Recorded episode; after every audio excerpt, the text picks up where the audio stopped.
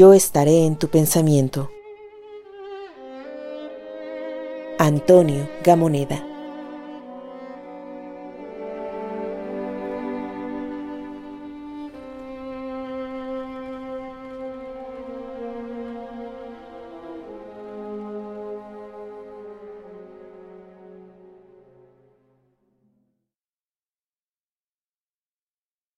Yo estaré en tu pensamiento, no seré más que una sombra imprecisa.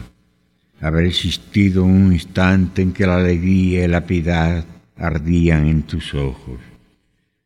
Pero también quiero permanecer desconocido en ti, desconocido, simplemente envuelto en tu felicidad, tú distraída en tu luz, y yo apenas viviente en ella, y así, imperceptiblemente amado, esperar la desaparición.